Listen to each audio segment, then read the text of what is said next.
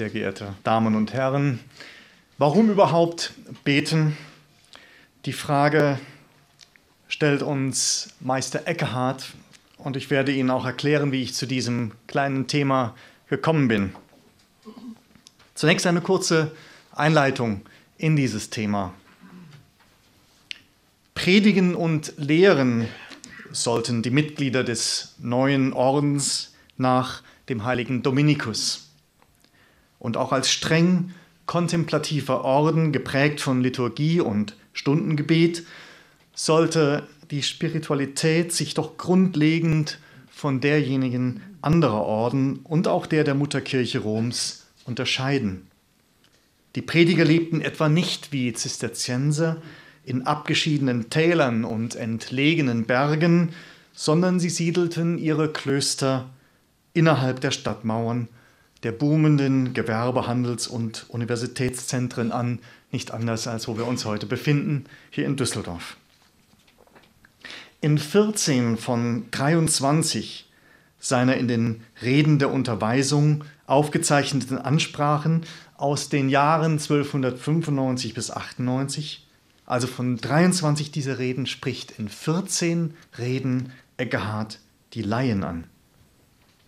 Der bekannte Untertitel dieser Reden lautet, dies sind die Reden, die der Vikar von Thüringen, der Prior von Erfurt, Bruder Eckehard vom Predigerorden, denen hielt, die in seiner Obhut waren und die ihn vielfach bezüglich dieser Themen befragten, als sie, nicht anders als heute, zu abendlichen Kollationen zusammensaßen. Aus diesen Reden, einem der volkssprachlichen Frühwerke unseres Meisters, wird ersichtlich, dass der Prediger Prior am Abend nicht nur mit Angehörigen seines Ordens zusammensaß und ihnen Rede und Antwort stand, sondern eben auch mit interessierten Laien aus der Stadt. Gerade in politischen, oft kirchenpolitischen Auseinandersetzungen mit den Herrschenden der Städte, etwa wenn ein Bischof wieder einmal ein Interdikt über eine Stadt verhängt hatte, waren die Prediger die einzige Zuflucht in der Laien aus der Stadt, die ihnen genommenen Sakramente, Messen, Beichte und Beerdigungen bekommen konnten. Die Dominikaner wurden rasch einflussreich.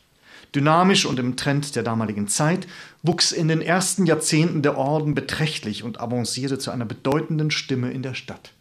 Und bereits nach 100 Jahren gehörte er zu den mächtigsten Kräften im religiösen und politischen Leben Europas des 14. und 15. Jahrhunderts. Dominikus hatte 1517 gerade mal mit 16 Gleichgesinnten begonnen. Doch weniger als 40 Jahre später, um die Zeit der Geburt Eckehards, zählte der Orden bereits 7000 Mitglieder. Und kurz nach Eckhards Ableben waren es dann im Jahr 1329 bereits 13.000.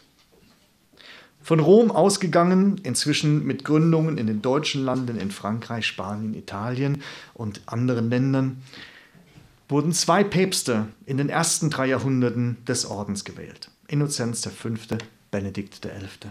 28 Kardinäle zählte der Orden. Bis zum Ende des 15. Jahrhunderts gab es dann sogar 1500 Predigerbischöfe. Neun wurden heilig gesprochen, 73 selig. Doch trotz der kirchenpolitischen Stellung des Ordens lag sein Haupteinfluss im Bereich der Universitäten. Dominikanerklöster gab es in fast allen Städten, in denen die ersten Universitäten gegründet wurden, auch das eine Novität des 12. Jahrhunderts im christlichen Europa, übernommen aus den islamischen Ländern. Und die Dominikaner wuchsen mit dieser neuen Bildungsinstitution. Eckhard war Angehöriger dieses wichtigen Bildungsordens, aber wie wir wissen, und darum sind Sie hier, er war mehr als nur Professor. Nach seinem Turnus auf dem Lehrstuhl an der Pariser Universität wurde er 1303 zum Provinzial der neu gegründeten Ordensprovinz Saxonia gewählt. Er hatte das Vertrauen des Generalkapitels des ganzen Ordens, eine Unterstützung, die bis zum Ende seines Lebens nie wankte.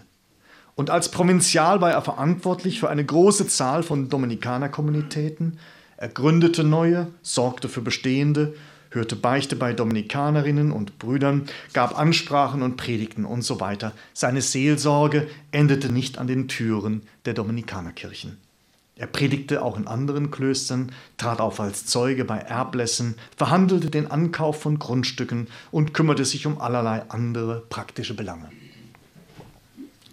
Nun möchte ich Sie heute in ein zentrales Themenfeld einführen und Sie werden gegen Ende hoffentlich erkennen, warum ich diesen eher praktischen Lebensrahmen Eckehards zunächst angesprochen habe. Es geht mir um einen Schatz dominikanischer Spiritualität.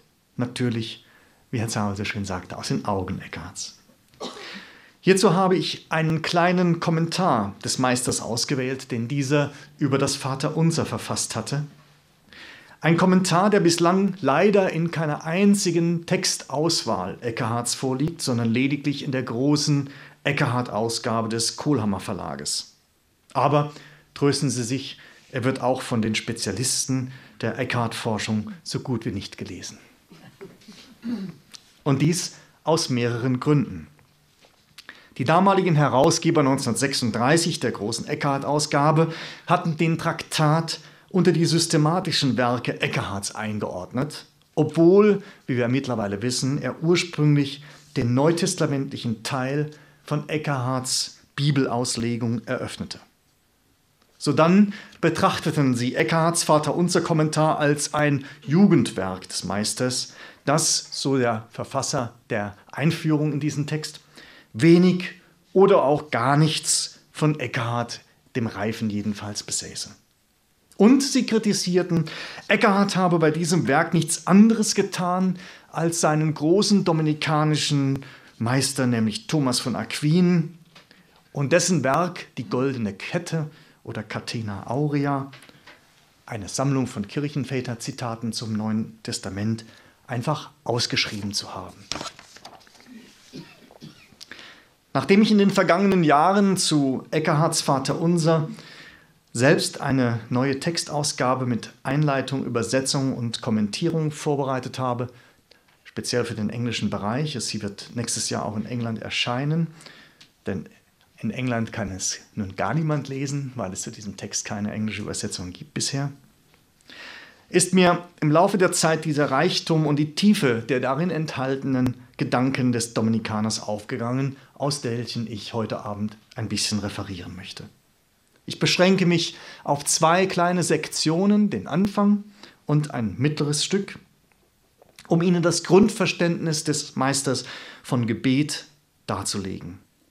Und gleich wartet er auch schon auf, wie er sagt, mit Nova et Rara, also mit dem, was er an anderer Stelle als das Ziel seiner Auslegungen skizziert hat, nämlich gewöhnliches oder gewohntes Usitata zu ersetzen durch Nova, neue Überlegungen und Rara, Dinge, die man vielleicht selten an den Text stellt.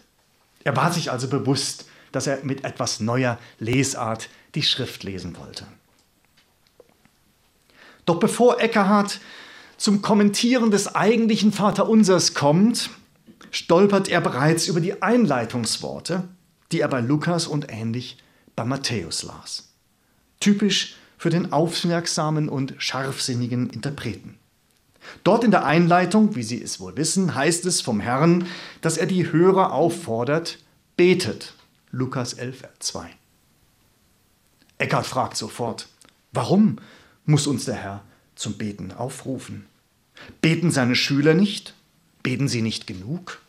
Oder in der falschen Weise? Oder für die verkehrten Zwecke oder mit üblen Absichten? Wie kann diese Aufforderung sinnvoll sein, fragt Eckhart bei einem Publikum, das dem Herrn doch folgt? Für Ordensangehörige, fromme Laien in der Stadt, die alle regelmäßig beten. Eckhart entwickelt seine Gedanken zum Gebet in systematischer Weise. Nicht voluminös in großer Prosa, eher kurz skizziert, sodass man mit ihm und zwischen den Zeilen lesen muss. Eckhart nennt gleich zwei Gründe, warum der Herr uns auffordern muss zum Beten. Er sagt, wir Menschen sind müßig. Und das Zweite, wir sollen nichts Zeitliches von Gott erbitten. Nun, was heißt es, dass wir Menschen müßig sind? Nach Eckhart sind wir Menschen müßig, weil wir gar nicht imstande sind. Und zwar nicht, weil wir von unserer Umgebung oder durch unsere bestimmte Lebenssituation daran gehindert wären zu beten, sondern einzig und allein, weil wir uns selbst beim Beten im Weg stehen. Selbstmeditation, jedes Bemühen, uns von dem Außen abzuwenden, uns auf uns selbst zu konzentrieren, ist eingeschlossen. Er sagt, all das führt zu nichts, weil die Hindernisse gar nicht im Außen liegen, sondern in uns selbst. Wir können uns, so der Meister, nicht einmal üben im Beten oder Meditieren. Auch ein spiritueller Dialog zwischen uns und Gott, ein Stehen, Knien oder Sitzen in Gottes Gegenwart, ist unmöglich. Wenn das alles ausgeschlossen ist, was bleibt uns? Und was lehrt uns der Herr? Eckhart wiederholt und sagt präzise das, was Lukas sagt. Wenn der Herr sagt, einleitend, betet. Und Eckhart, ich glaube, er schmunzelte dabei, als er das vorgeschrieben hat oder aufgeschrieben hat. Eckhart bemerkt, was vor ihm und nach ihm wohl kaum ein Exeget des Neuen Testamentes gelesen hat. Und er weist darauf hin, dass es der Herr selbst ist, der diese Eröffnung spricht. Ja, der das ganze Gebet betet. Der Herr, so stellt Eckhart fest, bittet und betet. Und weil der Herr uns gebeten hat und er bittet, ist es überhaupt nur sein Gebet. Oder wie es im Englischen so schön heißt, the Lord's Prayer. Das Vaterunser also eher sein Vaterunser. Der Herr richtet sich mit diesem Gebet an Gott. Es ist seine betende Ansprache an ihn. Und, so Eckart, es gibt kein anderes Gebet als dieses, nämlich das Gebet, das Gott alleine beten kann. Diese Grundvoraussetzung setzt den Betenden frei. Er braucht keine eigenen Gebete zu formulieren. Die Verstiegenheit des Menschen für Eckhart, Gebete als Wege zu Gott zu erfinden, ist gerade der Ausdruck für ihn unserer Unfähigkeit zu beten, ist das, was er mit Müßigkeit umschreibt. Der dafür verwendete lateinische Ausdruck desides sumus bezeichnet nämlich nicht irgendeinen Müßiggang, als ob wir nicht am Gebet interessiert wären oder abgelenkt beteten. Nein, das Gegenteil ist gemeint. Der Ausdruck bezeichnet diejenigen, die lange, auch intensiv sitzen und warten und wortreich über die eigenen oder andere Fehler herziehen. Es ist das nachdenkliche Warten, Hoffen und anprangernde Suchen, das zu nichts führt. Für Eckhart heißt Müßiggang dieses menschlich aussichtslose Streben, das wahre Gebet, das Beten des Herrn durch eigenes Beten ersetzen zu wollen. Für Eckhart ist Gott nicht nur der Adressat des Gebets, er ist der Ursprung desselben. Er ist der Einzige, der beten kann und der als der Betende seine angesprochenen Hörer dieses Gebet nicht nachzusprechen lehrt, sondern der es in ihnen sprechen will oder wie sich Eckhart in einer anderen Schrift über die Abgeschiedenheit ausdrückt, der das Gebet zur abgeschiedenen Einförmigkeit von Gott und Mensch macht. Nun beendet Eckhart manchmal eine Predigt mit kurzen Gebeten. In einem der bekanntesten bittet er Gott, von Gott befreit zu werden. Auf dass Gott nicht mehr im Menschen wie in einem anderen ist, sondern im Menschen als in ihm selbst wirkt weil der Mensch dann nicht mehr Gott braucht, sondern Gott im Menschen ist. Eckharts Gebete führen in der Tat zu Punkt, zu dem er den Leser seines Vaterunser Kommentars gleich zu Anfang führt, wo der Betende keiner anderen Anleitung mehr bedarf als derjenigen, dass wir von unseren eigenen Vorstellungen Abschied nehmen und dem Willen des Herrn bis zum Ende folgen. Wie sieht der Wille des Herrn aus? Für Eckhart hat der Herr es auf sich genommen, sich dieses Herrseins zu entledigen. Er sagt deshalb, ist es auch nicht ein Herr unser, sondern ein Vater unser. Mehr noch, wie Paulus sagt, dieser Herr hat nicht nur die Form des Vaters, sondern auch die des Sklaven und Sohn angenommen, so wie 2 Korinther ergänzend zum Philipper-Hymnus. Es sagt, weil Christus reich war, damit wir durch seine Armut reich würden. Gleichermaßen denkt Eckhart, sind wir nicht dazu geschaffen, nun als reiche irdische Königreiche anzulegen, sondern den Reichtum zu erhalten, den der Herr als Vater und Sklave hat, nämlich das Sklavendasein. Im Gebet geht es darum nicht, dass wir uns Gott eben als Herr nähern, sondern Gott redet sich selbst als unser Vater an, als Sohn und Vater. So nah ist er uns, wie Eltern, sagt Eckhart dort im Text, ihren Kindern sind oder sein können. Die traditionelle Lehre von Eckharts Kirche war natürlich etwas anders. Für die Kirche, so wie Thomas von Aquin in der Vorlage Eckharts in der goldenen Katene zitiert, für die Kirche war das Vaterunser ein Mittel, sich Gott genehm zu stimmen. Cyprian von Karthago, den Thomas zitiert, im dritten Jahrhundert, er sieht das Vaterunser als Aufforderung an den Menschen, dass wir uns sputen, die Brücke zwischen den Menschen und Gott zu nutzen. Eckhart denkt das genau im Gegenteil. Dieses Gebet bringt nicht uns Gott nahe, sagt er, sondern Gott sucht darin die Nähe zum Menschen. Gebet recht verstanden ist kein Ausdruck für Eckhart eines schwachen und durch die Erbsünde geprägten Menschseins. All diese Vorlagen tilgt er. Es ist kein Gott einer Maschine, ein automatisierter Gott, den wir heraufrufen, damit er dem Menschen durch seine Gnade helfe, fast wie sich Augustinus ausdrückt in Thomas Vorlage. Nein, noch einmal eine Umkehrung durch Eckhart. Unmündigkeit ist radikale Stummheit für Eckhart. Der Mensch, wie jede Kreatur, kann nichts aus seinem Nichts heraus, nicht einmal bitten und beten. Umgekehrt ist Gebet das erste Bewusstsein, dass Gott als Mensch alle Kraft in uns ist, weil der reiche Christus solche Armut sich begab, damit er uns Arme reich mache. Eckhart verwirft deshalb nicht wie die Freigeister das Gebet schlechthin, aber er bestreitet auch die kirchliche Lehre ausdrücklich vom Gebet und gibt das Gebet zurück in den Mund des Herrn. Diese Neuorientierung des Gebetes hat natürlich ungeheure Konsequenzen, die man sich sofort vorstellen kann. Bedenken Sie, was es heißt. Wenn der Herr selbst von sich und über sich spricht, unser tägliches Brot gib uns heute, vergib uns unsere Schuld, führe uns nicht in Versuchung. Etwa, dass dem Herrn das tägliche Brot fehle, das Lebensnotwendige, die sakramentale Nähe zu Gott, haben doch die Väter immer an der Bedürfnislosigkeit des Herrn geglaubt. Oder dass der Herr um Schuldvergebung bitten muss, haben sie doch immer an seiner Sündlosigkeit festgehalten auch wenn sie nicht umhin konnten, die Versuchungsgeschichten der Evangelien zu lesen, aber eben abgemindert zu lesen. Eckehard ist erneut radikal. Er verweist darauf, dass die drei letzten Bitten jeweils im Plural formuliert sind. Unser Brot heißt es, unsere Schuld, führe uns. Und er sagt, dass der Herr, der dieses betet, sich nicht nur in, betet, indem er uns solidarisch erklärt mit sich selbst, sondern vielmehr, indem dieses uns ihn als Ersten meint. Und nur in absoluter Einheit mit uns diese Bitten geäußert werden.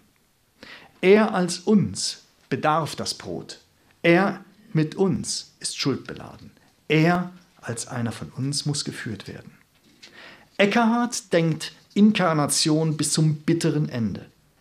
Er produziert, soweit ich sehe, die erste unverkürzte Inkarnationslehre in der Geschichte der christlichen Theologie. Es mag als große Überraschung erscheinen, nach Eckehard vor allen Dingen für Theologen, Professoren, aber auch für Gläubige, dass die größten Probleme dieser Welt nicht Geld, Macht oder Sexualität sind, sondern das religiöse Selbst, welches die liebende und um uns werbende göttliche Kraft in uns nicht erkennen will. Eine Kraft, die nicht um ihrer selbst gesucht werden will, sondern die den Suchenden auf die eigene Suche mitnehmen möchte. Auf ihrem unerhörlichen Streben nach der Kreatur. Für Eckhart ist das religiöse Selbst das verstrickende Netz, das uns bedauerlicherweise und unentrinnbar strangulieren will, uns abhält, die Werke Gottes zu tun, ja, uns, Zitat Eckhart, von der Freiheit abbringt, im Jetzt auf Gott zu warten und ihm allein im Licht, mit welchem er uns führt, zu folgen, das zu tun und anderes zu lassen, frei und erneut in jedem Augenblick, als ob dies alles wäre, was man je hatte oder wollte oder tun könnte. Soweit Eckhart. Ergänzend dann zu seiner ersten Überlegung vom Müßiggang und der Unfähigkeit des Menschen fügt Eckhart einen zweiten von der göttlichen Liebe hinzu. Gott ist Liebe, er erinnert an den Propheten Hosea, wo es heißt, ich werde um dich werben, ich werde dich zurück in die Öde führen. Eckhart spricht von Gott, der uns seiner Liebe vergewissert, uns ruft und anspornt. Nun, was ist Gottes Liebe? fragt Eckhart in einer seiner Predigten und antwortet, seine Liebe ist seine Natur, sein Wesen, das ist seine Liebe. Und wer ihn davon abhält, uns zu lieben, der nimmt Gott sein Wesen und seine Gottheit. Denn sein Wesen hängt daran, dass er mich liebt. Dass Gott uns ruft, findet Eckhart auch ausgedrückt in seiner Predigt vom edlen Menschen. Er erwähnt dort sechs Stufen des geistlichen Wachstums und auf der dritten Stufe, also halbwegs, heißt es, dass sobald wir ferner uns unserer Mutter entzogen haben und uns von ihrem Schoß entfernt haben, auch jegliche Bedenken und Angst von uns warfen, Gott uns schließlich gründet und führt in Freude und Genuss und Segen dazu, dass alles, was Gott ungleich und fremd ist, uns mit Abscheu erfüllt. Nach Eckhart kann niemand umkehren zu Gott und braucht es auch nicht. Er braucht es nicht einmal zu versuchen weil Gott es ist, so wie es hier sagt, der uns stimmt und umstimmt, uns führt, weil er die Liebe ist. In einer anderen Predigt erwähnt Eckhart das tägliche Vaterunser und spricht, Zitat, es ist Gottes Wesen uns zu geben und sein Sein hängt daran, uns zu geben, da wo wir uns befinden. Gott liebt uns vollends, so sehr, als hinge seine eigene Seligkeit daran. Nun, warum denkt Eckhart so radikal von Gottes Liebe? Für ihn, und hier schließt er sich den islamischen Gelehrten des Buchs der Gründe an, ist es, Zitat, Gottes Natur, sein und Leben, das daran besteht, sich selbst zu kommunizieren, mitzuteilen und sich vollends herzugeben. Das erste ist reich in sich selbst, so lautet das Prinzip dieses arabischen Buches. Gott kann nicht anders, als dass er hergeben muss. Zitat nochmal Eckhart, für Gott ist es notwendiger, sich zu geben, als für uns ihn zu empfangen. Darum sollen wir im Vater unser um nichts Zeitliches bitten, um nichts weniger als um Gott selbst. Und Eckhart glaubt, dass, Zitat, Gott sich selbst gibt, ganz und gar. Denn er gibt entweder, was die Seele tragen kann, oder er gibt gar nicht. Aus Notwendigkeit, so Eckhart, muss Gott sich selbst ausgießen. Ja, er wäre geplatzt und ich glaube, er hat wieder gelächelt, als er diesen Ideengang gehabt hat. Gott wäre geplatzt, hätte er sich nicht mit einem Mal ausgegossen. Und weil es keine Kreatur gegeben hätte, in welche er sich hätte ausgießen können, dass er geplatzt wäre, darum zeugte er einen Sohn, damit er sich in ihn hatte ausgießen können. Wenn Gott so getrieben ist, sich in uns auszugießen, sagt Eckhart, sollen seine Geschöpfe im Vaterunser dann auch eben darum bitten. Gebet ist kein Bitten um irgendetwas.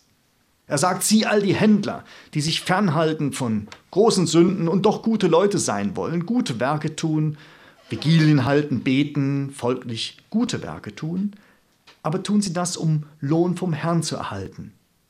Doch Leute, die mit Gott handeln wollen, sind verstiegen, sie haben geringe, gar keine Ahnung von der Wahrheit. Wenn man die Wahrheit sieht, sind die Händler gegangen, denn die Wahrheit trachtet nicht nach Geschäften.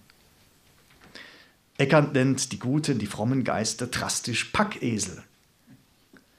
Hört man auf den Herrn im Gebet, dann geht es nicht darum, ich will das oder dies, dies oder jenes Ding. Alleine sagt er, dass ich von dem abgehen möchte, was mein eigen ist. Stattdessen, es geht um Gottes eigenstes. Deshalb, erklärt Eckhart, werden wir nicht einmal dazu angeleitet und hören Sie gut? Ja, Herr, gib mir doch dich selbst oder gib mir das ewige Leben. Er sagt alleine, es geht darum, gib mir, was du willst und tust, dass dein Wille geschehe. Nun, was ist Gottes Wille? Und dazu mein zweiter Abschnitt, ein Abschnitt aus dieser Abhandlung zum Thema Der du bist im Himmel. Tatsächlich, und ich muss den Herausgebern recht geben, jetzt kommt ein Abschnitt, den Eckhart abgeschrieben hat. Aber klug, indem er alles wegließ, was ihn störte, indem er ausdrücklich sagte, wogegen er war und die Schere so klug genutzt hat, dass mit ausschließlich fremdem Wortmaterial aus den Kirchenvätern ein ureigener Eckhart geworden ist. Sie werden es selbst hören. Eckhart eröffnet, der du bist im Himmel.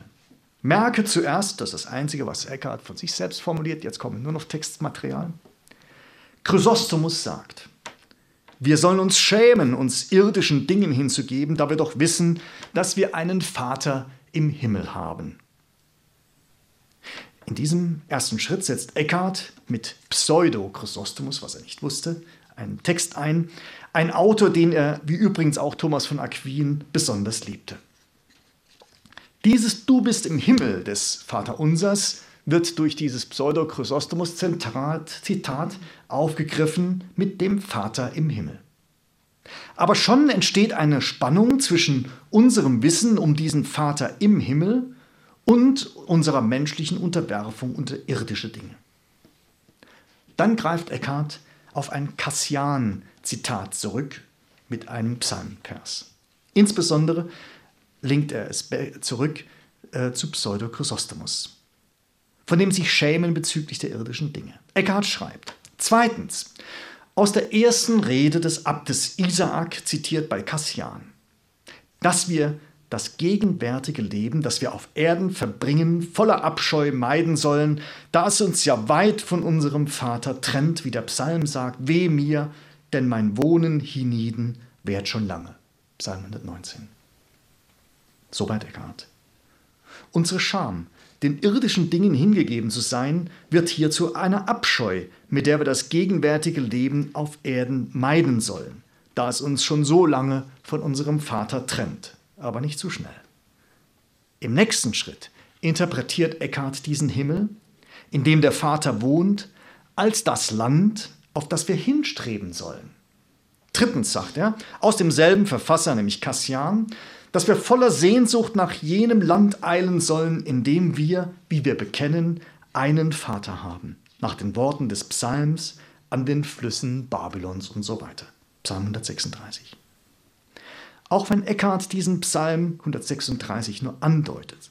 So wussten die Hörer doch, dass er einen Exilspsalm angestimmt hatte, in welchem das Sitzen an den Flüssen Babylons als Wohnen in einem fremden Land bezeichnet wurde. Doch gleichzeitig spricht er von der Erinnerung an Zion, denn davon wird gesungen. Diese Erinnerung an Zion entspricht mit der Sehnsucht nach jenem Land, von dem Kassian durch den Mund des Abtes Isaak gesprochen hatte. Und Eckhart führt weiter aus, Zitat, dass wir nichts zulassen sollen, wodurch wir eines Erbes und Adels von solcher Würde beraubt würden. Nun, worin besteht und bestehen Erbe und Adel nach Eckhart? Aus dem vorangegangenen Schritt ist klar, Eckhart spricht von dem Land, aus dem der Mensch vertrieben wurde, jedoch nur äußerlich, von dem er sich in Erinnerung bewahrte und dessen Sehnsucht in ihm weiterlebt. Eckhart erhöht die Spannung noch zwischen diesem äußeren Exil und einer inneren Heimat. Einer Heimat, wie er sich hier ausdrückt, die gar nicht verloren ist. Im Gegenteil, wir sollen nichts zulassen, wodurch wir diesen Erbes und Adels von solcher Würde beraubt werden können. Also sind wir noch im Besitz der Heimat, die wir in unserem Innern haben. Im fünften Schritt, Zitat, ist gesagt, auf dass wir Himmel oder besser Himmel der Himmel seien, wenn wir wollen, dass Gott als Vater in uns ist. Ein etwas sperriges Zitat. Was meint Eckhart mit diesem Himmel der Himmel? Es ist ein Zitat aus dem Alten Testament, dem Buch der Könige. Dort lesen wir, kann Gott wirklich auf Erden sein? Nicht einmal der Himmel, der Himmel, der Himmel kann dich umschließen. 1 Könige 8. Eckhart spricht hier einmal gegen die Schrift, indem er sagt, was dem Himmel nicht möglich ist, und das ist auch der Erde nicht gelegen, aber dem Himmel der Himmel ist es gegeben, nämlich, dass Gott im menschlichen Innern wohnt. Damit waren wir nämlich das Erbe und den Adel. Sie sehen, in gerade mal kurzen fünf Zitaten aus Kirchenvätern und der Schrift ist es Eckhart gelungen, aus dem Der du bist im Himmel zu einem Der du bist im Himmel der Himmel zu kommen und damit zum menschlichen Innern. Und damit trifft er wieder den Kern seiner dreifachen Lehre vom Menschen, wie er sie in seiner Predigt vom edlen Menschen ausgelegt hat. Dort unterscheidet er den Menschen in einen äußeren, den, die Schale des Menschen, einen inneren Menschen und dann spricht er vom Adel oder von der Würde des innersten Menschen. Unser Herr lehrt uns, heißt es dort, wie edel der Mensch geschaffen ist in seiner Natur und wie göttlich das ist, zu dem er gelangen kann aus Gnade und wie wir dazu kommen können. Bei Eckhart wird die Lehre vom Menschen zur Theologie und die Lehre von Gott zu einer Lehre vom Menschen. Dass Eckhart in fünf Schritten tatsächlich zu einem Höhepunkt in seinem Argument gelangt ist, lässt sich auch formal erkennen, weil er im Text sagt, hoc dictum. Damit zieht er seine persönliche Schlussfolgerung und zitiert erstmals selbst zusätzlich die Schrift. Es folgen dann noch drei weitere Schritte, in denen er erklärt, was er mit dieser Wende von einer Theologie zur Anthropologie oder von einer Lehre von Gott zu einer Lehre vom Menschen gemeint hat. Wieder zitiert er die Väter. Chrysostomus sagt in einer Predigt, wenn er spricht im Himmel, so sagt er das nicht, um Gott dort einzuschließen, sondern um den Beter von der Erde fortzuziehen und ihn an höhere Sphären zu ketten. Mit Chrysostomus entwickelt Eckhart diese Lehre vom Menschen fort wiederum in Parallelen zu dieser Predigt vom edlen Menschen.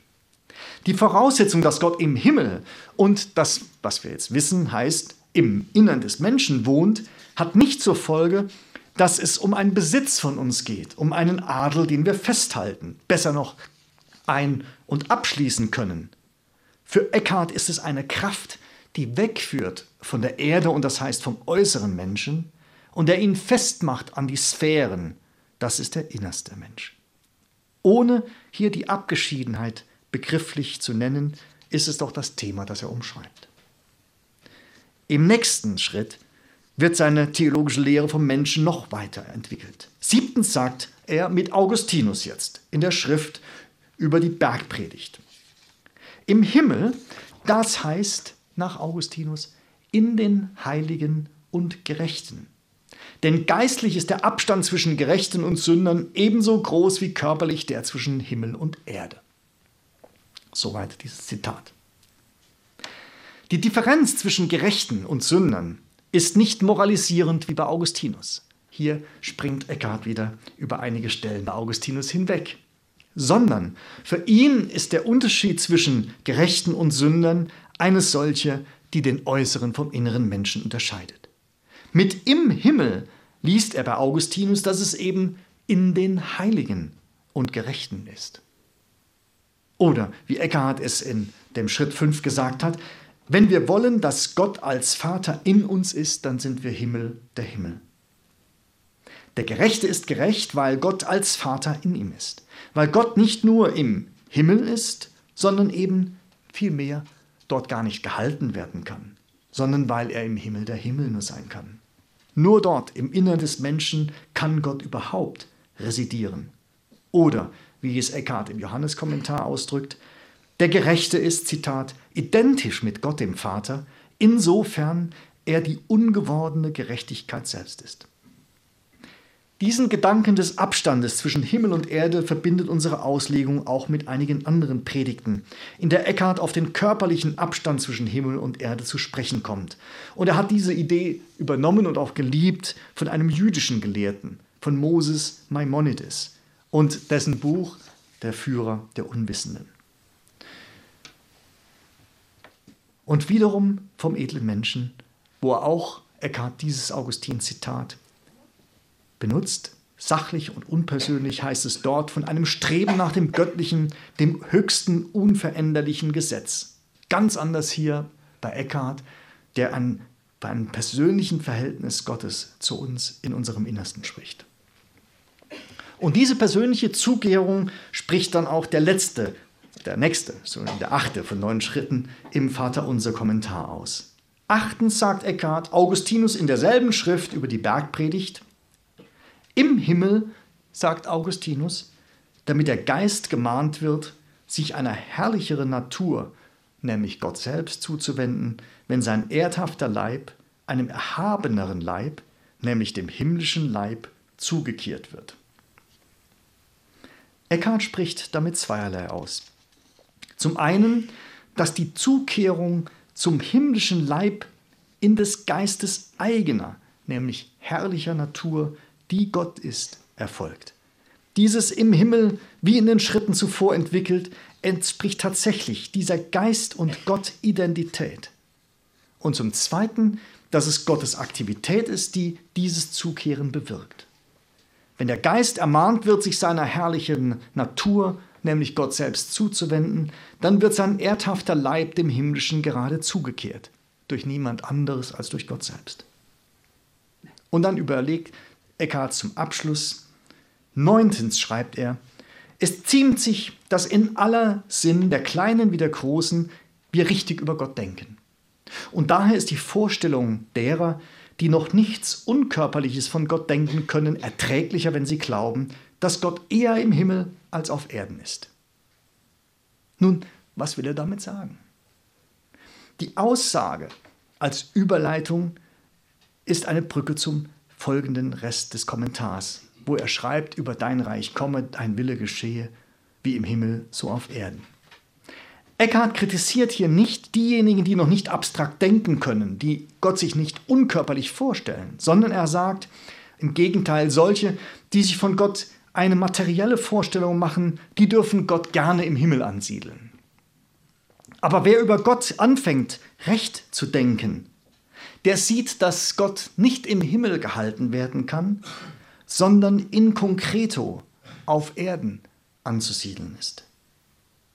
Mehr noch, Gott ist so sehr Gott, dass Paulus selbst sagt in Römer 9.3, er möchte zum Fluch gemacht werden, dass er lieber von Christus getrennt sei, damit Gott nicht im Himmel, sondern auf Erden unter uns ist. Mit dieser Theologie, die alle Menschen auf Erden erfüllt sein will, von Gott und der lieber selbst sich von Gott trennen gelassen will, damit so die Welt sich verändere. Mit dieser Theologie stehen wir inmitten anderer Predigten, über die Herr Miet oder andere Kollegen äh, etwas erzählen können, wo Eckhart so sehr sich ausdrückt in der Nähe der Menschheit. Ich zitiere nur einen kleinen Vers, mit dem ich dann auch bald schließe. Aus Predigt 5b. Deshalb, weil es mit dem Kommentar zum Vater Unser zu tun hat. Dort sagt Eckhart, ich sage fürwahr, und das heißt immer schon, jetzt kommt was Besonderes. Das wusste er. Solange du deine Werke wirkst, und sogar um des Himmelreiches, oder um Gottes Willen, oder um deiner ewigen Seligkeit willen, von außen her, so ist es wahrlich nicht recht bestellt um dich. Man mag dich zwar wohl hinnehmen, aber das Beste ist es doch nicht. Denn wahrlich, wenn einer wähnt, in Innigkeit, Andacht, genussvoller Verzückung und in besonderer Begnadung Gottes mehr zu bekommen als beim Herdfeuer oder im Stall, so tust du nicht anderes, als ob du Gott nähmest, du wendest ihm einen Mantel um das Haupt und schöbest ihn unter eine Bank. Denn wer Gott in einer Weise sucht, der nimmt die Weise, also den Mantel, und verfehlt Gott, der in der Weise verborgen ist. Wer aber Gott ohne Weise und Mantel sucht, der erfasst ihn, wie er in sich selbst ist. Und ein solcher Mensch lebt mit dem Sohn und er ist das Leben selbst. Nun klingt es nicht widersprüchlich. Innigkeit, Andacht, genussvolle Verzückung, besondere Begnadung Gottes, die sind zeitliche Dinge, während Herdfeuer und Stall für Eckhart göttliche Werke sind? Doch das ist genau, worauf Eckhart der Prediger in der Stadt hinaus will. Wir sind nicht nur Himmel, sondern Himmel der Himmel, wenn wir unsere tägliches Brotbacken am Herd und unsere Arbeit im Stall nachgehen. Nicht nach religiöser Innigkeit und Andacht suchen, mit der Gott einen Mantel um das Haupt gewickelt und er unter eine Bank versteckt würde. Gott soll nackt erlebt werden, wenn wir nackt und ohne Gott sind, jedoch tun, was Gott tut. Oder besser, wenn Gott tut, was er eh tun will. Nicht im Himmel, was die Zisterzienser etwa auf Erden zu schaffen versuchten, sondern in der Stadt als Himmel der Himmel. Wie es im Buch der Könige heißt, nämlich dann, wenn wir wollen, dass der Vater Gott in uns sei. Vielen Dank.